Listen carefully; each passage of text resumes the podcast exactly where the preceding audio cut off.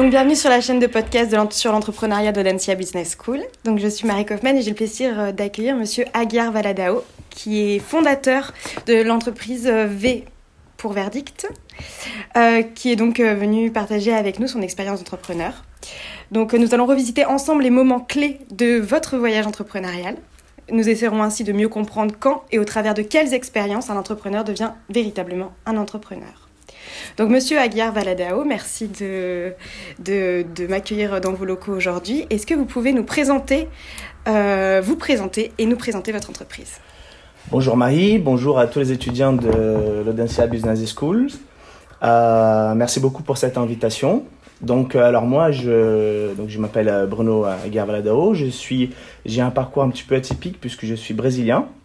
Je suis arrivé en France à l'âge de 15 ans, où j'ai fait toutes mes études supérieures. Donc, j'ai fait des études en AES, Administration économique sociale, donc du droit, de l'économie et de la gestion, donc euh, plutôt pluridisciplinaire. Et euh, après avoir euh, travaillé pendant 5 ans en tant que responsable administratif et financier au sein d'une association, donc rien à voir en soi avec l'entrepreneuriat, mais quand même on y reviendra par la suite. J'ai fait des rencontres qui m'ont mené à la création des V pour Verdict, qui est aujourd'hui euh, une des principales plateformes d'action collective en justice euh, en France. Donc euh, concrètement, on travaille avec des avocats qui sont experts dans différents domaines, qui vont du droit de l'environnement au droit de la consommation, en passant par la santé, par les données personnelles, qui eux vont mener, vont porter les dossiers sur le plan juridique, et nous, on va les accompagner dans la structuration de, et l'organisation de leur action collective. Donc, euh, d'un côté, ce sera l'aspect communication, donc rassembler un maximum de plaignants en faisant de la relation presse, en faisant euh, de la communication digitale, et tout ça en conformité avec la déontologie des avocats qui est bien spécifique.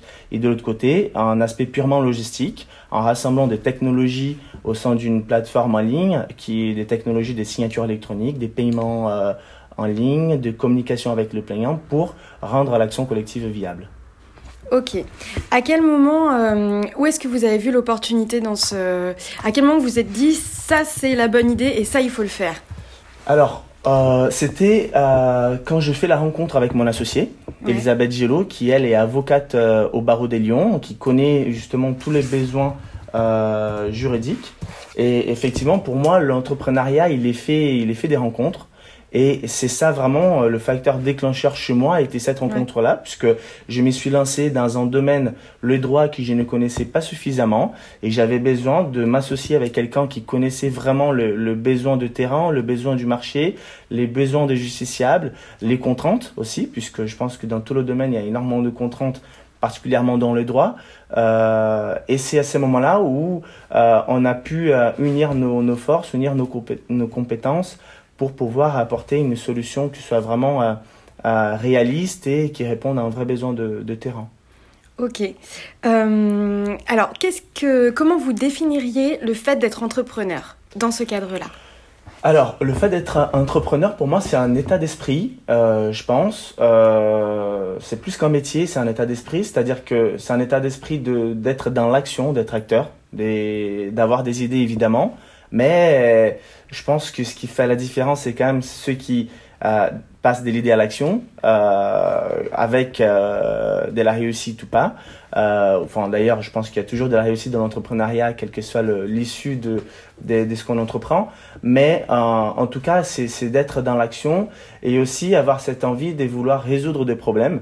Il n'y a pas de, de problèmes, il n'y a que des solutions. Donc d'essayer de chercher des solutions à différents problèmes euh, de la vie quotidienne ou euh, de la société euh, à, à tous les niveaux, à toutes les échelles.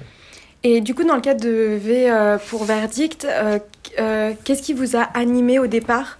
Il y a une situation particulière qui a provoqué le, ce, besoin de créer cette entreprise ou Alors, c'était une envie, une envie d'entreprendre que j'avais depuis toujours. Je pense que il y a aussi peut-être une, une, certaine sensibilité qu'on porte toujours en nous dans, dans, dans l'envie d'entreprendre, puisque même si on n'est pas entrepreneur en tant que tel, on peut entreprendre dans d'autres contextes, au sein de euh, voilà, au sein d'une entreprise, faire de l'entrepreneuriat, euh, au sein d'une association, dans notre vie personnelle, je pense aussi qu'on peut entreprendre. Donc j'avais toujours cette volonté d'entreprendre, cette sensibilité de le faire, et avec cette association, j'ai eu la possibilité euh, de d'en faire mon métier, de, de créer une, une, une, entreprise dans laquelle je m'investissais à, à 100%, voire même à 200%.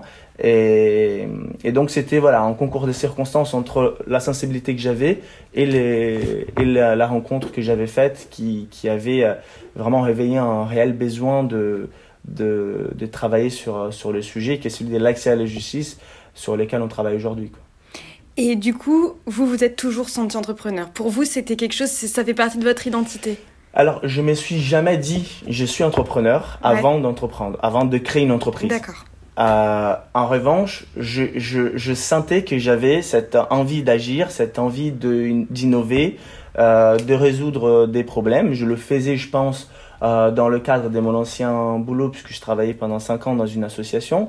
Euh, donc j'avais cette envie de créer de nouveaux projets, d'élever de fonds, de financer de nouveaux projets. Euh, dans ma vie personnelle aussi, j'ai toujours voulu euh, faire des choses un petit peu innovantes.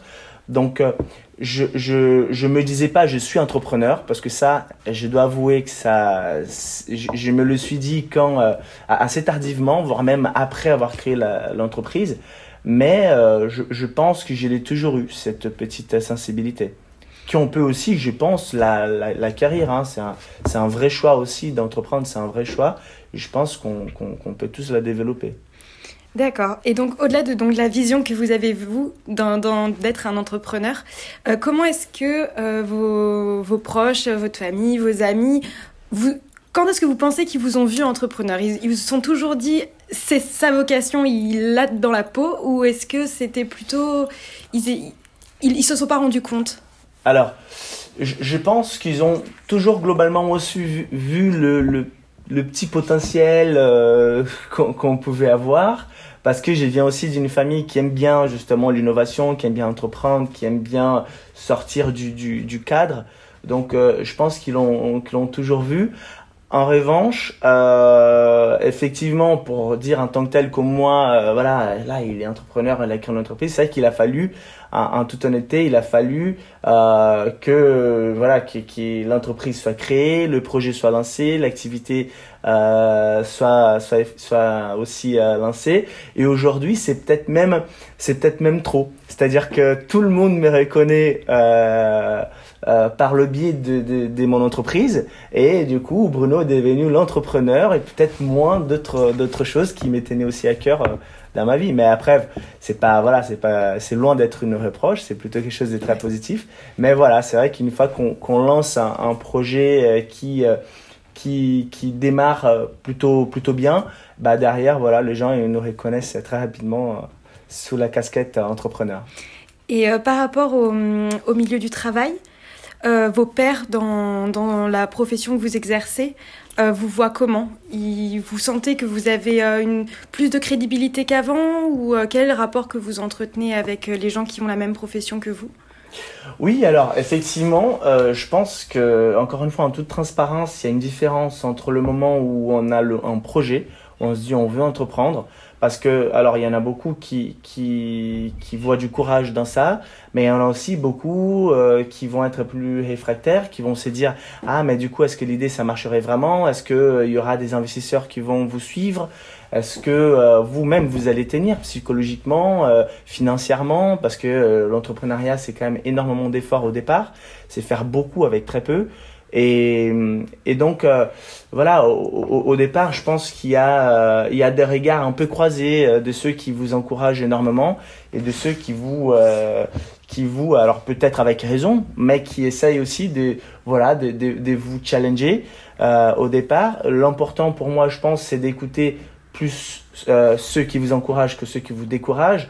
Après, ceux qui vous découragent, il est aussi très important de les écouter parce que c'est peut-être aussi des, des, vrais problèmes des, sur lesquels ils, enfin, qui, qui soulèvent euh, et qui vous poseront euh, et qui seront bien réels dans, dans, dans votre parcours d'entrepreneur. Donc, ok. Euh, alors, je, du coup, on parlait donc du fait que vous vous soyez rendu compte que vous étiez entrepreneur euh, une fois que l'entreprise était créée. Euh, Est-ce que vous vous sentez plutôt dirigeant d'entreprise ou entrepreneur? Alors, moi, je me sens plutôt entrepreneur. Parce que c'est ce qui me motive et ce qui me fait lever euh, tous les jours euh, le matin avec beaucoup de motivation. C'est vraiment le fait de pouvoir résoudre ces problèmes que pour nous, c'est celui de l'accès à la justice et c'est un problème qui ne se résout pas évidemment en quelques jours. Donc c'est un problème qui se résout sur le très long terme en collaboration avec énormément d'acteurs. Et c'est ça qui me motive tous les jours. Après, évidemment, euh, étant une toute petite euh, entreprise avec quatre euh, collaborateurs, je suis dans la contrainte de faire en partie le travail d'un dirigeant, que ce soit les choses très classiques, la comptabilité, la gestion des payes, les ressources humaines, du management, des achats, voilà, des, des, choses extrêmement, extrêmement basiques et euh, je me sens aussi, euh, euh, au départ, je me sentais plutôt démuni, plutôt désarmé sur cet aspect-là. Et finalement, en, le faisant, déjà, on apprend sur le tas, mais aussi, il y a beaucoup d'accompagnement aujourd'hui dans le milieu de l'entrepreneuriat sur ces aspects-là. Et je me sens plutôt à l'aise. Alors, je me sens, je me considère pas comme un dirigeant, puisque j'ai une petite équipe avec un, un, un, système hiérarchique qui est très peu marqué. Euh, parfois, c'est moi qui vais leur demander euh, des conseils. Ça, ça m'arrive assez souvent.